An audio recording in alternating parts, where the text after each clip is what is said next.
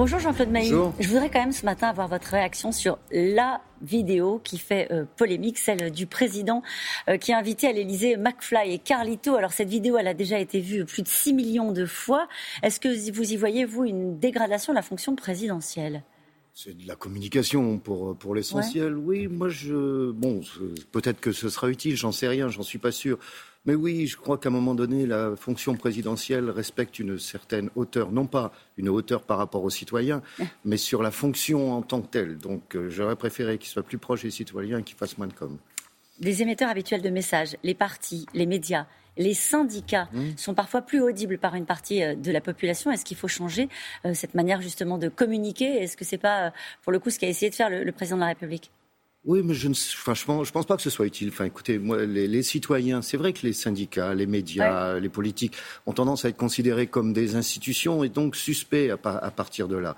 Euh, je pense que même si les uns et les autres ont du travail à faire, c'est évident, euh, mais on ne doit pas dénaturer euh, les fonctions et les rôles, les rôles premiers. Vous savez, la démocratie, c'est quelque chose de fragile quand même. Vous en parlez dans votre livre, on va y revenir. vous faites d'ailleurs quelques jouer propositions. Avec ça. Et moi, je pense que bon, la communication, tout le monde en fait d'une manière ou d'une autre, mais je crois qu'il y a des barrières à ne pas dépasser. On se pose la question quand on est responsable d'un syndicat, de la manière d'être entendu, quand on voit qu'il y a de moins en moins de gens qui, par exemple, prennent une carte. on a 8%, je crois, le taux de syndicalisation en France. Je ne sais pas si on en est toujours là, mais je ne sais pas exactement, mais enfin, vous savez, ça a toujours été un peu le cas, même s'il y a des hauts, et des bas. Je rappelle que la France est un pays où euh, pas besoin d'être syndiqué pour avoir des droits, ce qui n'est pas le cas dans d'autres pays. Alors, on a les bons, des droits corrects avec moins de syndiqués. Alors, dans votre livre, vous évoquez euh, tous les présidents que vous avez croisés. Vous en avez croisé pas mal.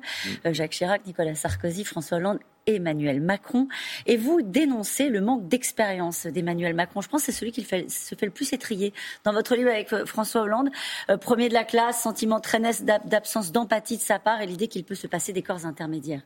Oui, bah écoutez, c'est pas nouveau. Dès la campagne présidentielle, euh, la dernière campagne présidentielle, il avait expliqué pendant la campagne que les syndicats, leur place était dans l'entreprise ou dans l'administration, mais pas au niveau national. Ça le relevait de l'État, de l'intérêt général. Donc il y, a, il y a, une méconnaissance, je pense, et puis considère que le dialogue social, les partenaires sociaux, les syndicats sont des freins à ces réformes. Euh, donc à partir de là, il y a eu, bon, sauf la première période où il y a effectivement une concertation sur les ordonnances, mais après, vous avez bien vu, il y a eu une distanciation entre le président et les syndicats, tous les syndicats, qui a été préjudiciable. Et on a eu les gilets jaunes. Vous sentez une forme de mépris la première fois que vous le rencontrez? C'est pas vraiment du mépris, c'est quelqu'un qui parlait beaucoup. Euh, quand je l'ai rencontré la première fois, il était secrétaire général adjoint de l'Élysée. Quelqu'un qui parlait beaucoup et qui n'écoutait pas beaucoup. C'est ça que j'ai retenu surtout de la première fois. Et François Hollande C'est aussi la surprise de ce livre-là. Vous êtes un homme de gauche, euh, Jean-Claude Oui, oui, oui. J'étais très longtemps au Parti socialiste. Voilà, donc j'imagine que lorsque vous voyez un président arriver, un président en responsabilité comme François Hollande, vous êtes plein d'espérance. Et puis on se rend compte que vous êtes assez vite déçu. Oui, parce que, enfin, c'est pas l'homme. L'homme est sympathique quand on discute avec lui, mais c'est la difficulté avec François Hollande, dans tous les cas en ce qui me concernait. Quand je le rencontrais, j'avais pas de réponse aux questions que je posais. Je sortais du bureau, je ne savais pas si c'était oui ou non. Euh, la réponse, euh, c'était très, très évasif. Je disais en rigolant à mes copains à l'époque, si vous voulez faire un jeu avec François Hollande, mais je vous préviens, vous êtes sûr de perdre, c'est le ni oui ni non. Donc c'était ça le problème. Et je considère que sur toute une série de, dossiers, ce qu'on a appelé la loi travail, euh, on dit la loi El Khomri, mais moi je préfère l'appeler la loi Macron, parce que c'est lui qui était derrière déjà à l'époque, comme ministre de l'économie. Donc c'est quelqu'un de... On avait du mal à avoir des, des positions d'une manière ou d'une autre. Vous avez été surpris par Nicolas Sarkozy lorsqu'il était en fonction et sur la façon dont il a traité, entre guillemets, les, syndicats, les partenaires sociaux?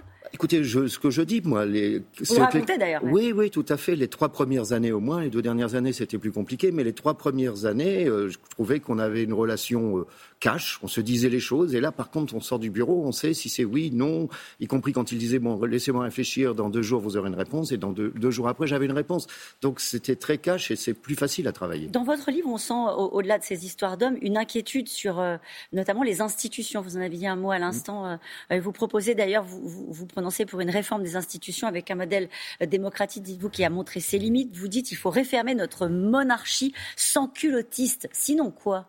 Oui, la, formule n'est pas de moi d'ailleurs, mais oui, mais c'est, je crois qu'on a un problème constitutionnel dans notre pays. Il y a une réforme de la Constitution à faire. Il faut supprimer le 49.3 selon moi, mais également entre le président de la République et le Premier ministre, aujourd'hui avec le quinquennat, on a le sentiment parfois qu'il y en a un trop. quoi, Jean-Claude Maïs C'est quoi l'inquiétude? Ah ben, L'inquiétude, c'est que si la démocratie en prend un coup, si les gens ne croient plus au système démocratique. On peut avoir un système populiste, on peut avoir. Euh, vous savez, le capitalisme, ça ne veut pas dire obligatoirement démocratie. Regardez la Chine, c'est du capitalisme, mais c'est pas de la démocratie. Et donc on voit très bien. Écoutez, regardez les dernières élections présidentielles. Euh, on a parlé de dégagisme, mm. mais euh, qu'est-ce qui va se passer demain? Euh, moi, j'avoue que j'ai des inquiétudes quand vous avez euh, Marine Le Pen qui mmh. a, est annoncée déjà comme étant euh, au deuxième tour, que vous entendez aussi que beaucoup de Français ne souhaitent pas retrouver un, duel Macron-Le Pen. Il va se passer quoi? Donc attention, la démocratie, c'est quelque chose de fragile. C'est aussi ça le but de, ce livre. D'ailleurs, Jean-Claude Maillet, le débat aujourd'hui, alors que nous sommes à l'issue d'une crise, enfin à l'issue, on n'en sait rien, on l'espère, d'une crise sanitaire majeure, se déporte sur les questions de sécurité. On a l'impression que les questions économiques et sociales, elles sont passées au second plan. Est-ce que vous dites attention, euh, on se donne rendez-vous en septembre, ou est-ce que c'est la, la, la priorité euh, des Français, la sécurité, il faut l'assumer et donner des réponses? C'est une priorité aujourd'hui, euh, c'est évident. Et puis beaucoup, tout le monde en parle, les médias en parlent, etc. Donc c'est parce qu'il y a une réalité. Mais il y a une réalité. Bon, quand vous voyez les forces de l'ordre qui manifestent, quand mm. bon voilà, il y a toute une série d'éléments qui effectivement montrent qu'il y a un problème de, de, sécurité. Mais ça ne doit pas être le seul débat de la campagne électorale. On va pas refaire un 2002 pour me faire comprendre. Hein. Donc euh, les questions économiques et sociales viendront. Pourquoi elles passent au second plan, les questions économiques et sociales? Parce que pas, ce ne sera pas facile et que quand vous voyez par exemple le gouvernement actuel qui dit qu'on s'engage vis-à-vis de Bruxelles à avoir 2,8% de déficit budgétaire en 2027, ok, on fait comment? Qu'est-ce qui va se passer quand euh, les aides aux entreprises, les aides aux salariés vont diminuer progressivement? Il y, a deux rendez-vous. Il y a septembre-octobre, mmh. c'est évident. Mais Parce il y aura... que rentrée sociale classique? Parce qu'il y a une rentrée sociale et ça dépendra. Vous savez, les gens ne se mobilisent, quels qu'ils soient, hein, je ne parle pas uniquement des salariés, ne se mobilisent pas pendant une période de crise. Ils ont plus tendance à se mobiliser à la sortie d'une crise. Est-ce qu'on sera sorti de la crise sanitaire?